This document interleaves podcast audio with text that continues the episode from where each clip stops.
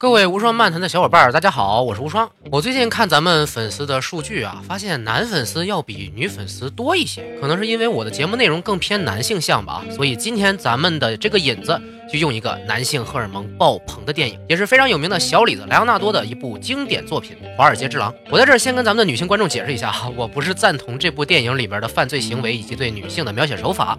只是单纯的拿这个故事里边的某些例子出来聊聊，绝对没有任何歧视女性的意思哈。咱们下边呢，简单的说说故事。《华尔街之狼》呢是改编自一位华尔街传奇人物乔丹·贝尔福特的回忆录的作品。这哥们儿二十二岁的时候开始混华尔街，只是个没钱的小销售；三十一岁的时候就是家产过亿的富豪了。而且那时候啊，可是上世纪八十年代时候的事儿，这数字搁到现在可得翻好多倍啊。这位乔丹同志就被当时的福布斯采访，起了这个“华尔街之狼”的绰号。这哥们儿刚来华尔街的时候啊，进的是罗斯柴尔德控股的一家股票经纪公司，当一个普通的接线员。当时他的老板啊就给他上了一课，他说经纪人的工作就是让客户不断买新股票。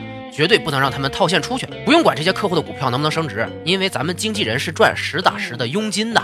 而且，毒品和妓女是干这行必须要学会享受的两样东西，因为整天面对乱七八糟的数字啊、客户啊，必须得用这种方式释放压力嘛。从此，乔丹就从一个纯情小伙啊，开始了放荡之路，各种胡搞。但是呢，花了七个月啊。终于当上了股票经纪人之后的第一天，公司就在黑色星期一的股灾当中倒闭了。那你说这上哪说理去？太倒霉了！乔丹好不容易啊跑到长岛，又找了一个股票经纪人的工作。那但是那个小破地方根本接手不了上市公司的股票啊，只能倒卖一些又小又破的垃圾公司的股票，行话叫做变式股票。公司里的一堆电话销售员都死气沉沉的，看着也根本赚不了几个钱嘛。但是乔丹从老板那听说，哎，这种变式股票的佣金竟然能到百分之五十啊！原来做上市公司的股票的佣金啊只有百分之二，哇，这利润高的这么多，一下就来劲儿了。加上他这与生俱来的一套巨牛逼的推销功夫，很快就卖出了很多垃圾股，变成公司的头号明星了。乔丹啊，自从知道了变式股票这么一个灰色手段之后啊，就开始琢磨自己单干，找来了自己原来的老家朋友啊，就是一堆卖大麻的，教他们怎么销售股票。回华尔街开了家自己的公司，就叫他们狼队吧。结果这生意啊越做越大，办公室越来越好，员工越来越多，眨眼间就变成了华尔街新贵。虽然大多数生意都是违法的，后面就是这些暴富的年轻人不断的糜烂生活特写喽。啊，办公室里请脱衣舞女郎乱搞，出去各种吸毒花大钱。乔丹还和前妻离婚啊，换了一个特别漂亮的女公爵当新老婆。哎呀，年轻有钱，老婆漂亮，有豪宅有游艇，妥妥的人生赢家嘛。中间很多刺激男性荷尔蒙感官的画面啊，咱们不能多做介绍了，真的是花天酒地、酒池肉林的感觉。男性看的时候很容易被激发羡慕、嫉妒、恨的心情。但是这么高调的炫富啊，很快就被 FBI 盯上了，各种监控啊、调查呀就开始上来了。乔丹再狂也不敢和联邦探员正面对着干呢。就听了律师的话，把自己非法得来的资产全都转移到了瑞士。啊，只要进了瑞士银行洗钱，美国的法律就很难管到了吗？中间又是一波三折啊，差点被这狼队的二把手唐尼给坑了。又是接头人被抓进监狱啊，又是自己差点死在海难里啊。啊，乔丹好歹是把这些钱保住了，而且全公司都守口如瓶，帮乔丹顶住 FBI 的调查，一点犯罪证据都没透露出来。结果呢，没逍遥多久，在瑞士帮他们存钱的那个银行家，在美国犯事被抓了。这瑞士人肯定不会牺牲自己保护美国佬了吗？结果把乔丹所有非法资产都供出来了。从这儿开始啊，乔丹就开始走下坡路了。先是被起诉判刑，又是老婆提出离婚，带走孩子，又是被最信任的朋友背叛，结果在监狱里待了几年，瞬间从顶峰跌入了人生谷底了。但是要说这聪明人啊，确实就是厉害，罚金都交出去了啊，还剩下很多隐藏起来的隐形资产，在监狱里也过得有滋有味的。等这哥们出来之后，就开始写回忆录。本来就是华尔街名人嘛，一下子就成了畅销书，而且自己还成了非常有名的销售培训师。现在虽然没法卖股票了，但是仍然可以继续卖口才讲课。片尾还有个彩蛋啊，在培训讲堂上介绍小李子出场的这位，就是真实的乔丹·贝尔福特本人。导演这块玩的挺有意思啊，让本人介绍剧中的自己出场。看来这哥们也是很喜欢自己的故事啊。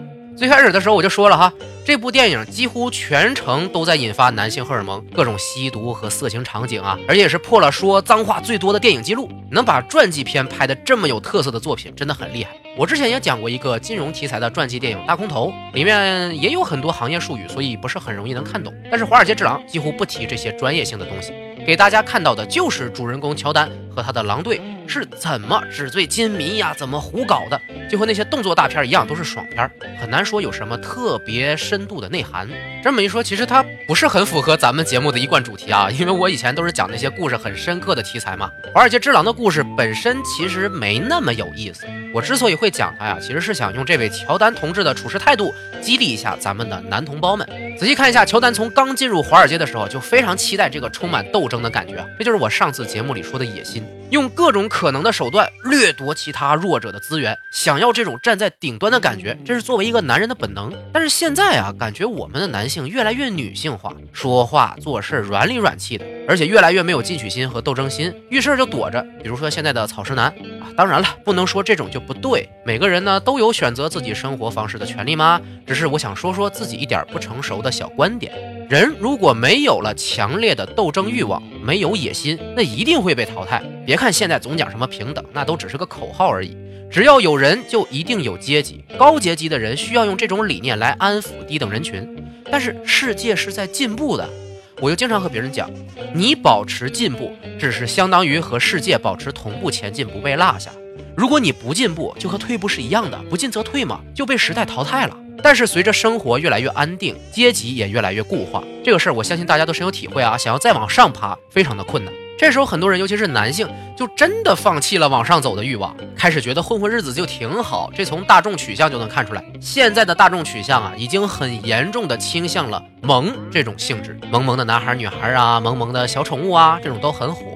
可是什么是萌啊？就是反制啊！这种事物会让人轻松，是因为会让人放弃思考和斗争的欲望。上世纪八十年代的时候啊，人们都喜欢哲学，喜欢摇滚这种费脑子或者很调动激情的东西。那时候大家追求思想解放和智慧，整个社会进步的飞快。但是现在就完全不一样了，追求的是思想的钝化和精神的蒙蔽。不过我今天说的这部《华尔街之狼》就是完全相反的。我在看的时候就是全程处于亢奋状态，觉得人生就应该如此精彩，如此富有斗争性。通过自己的聪明才智，从一个底层小人物爬上顶端，敢于用一些常人不敢用的手段，敢于做一些常人不敢做的事情，参与到整个人类社会的反脆弱系统里，要么做壮烈牺牲的勇者，要么做光荣加身的胜者。总之，不是暗淡的被无视掉。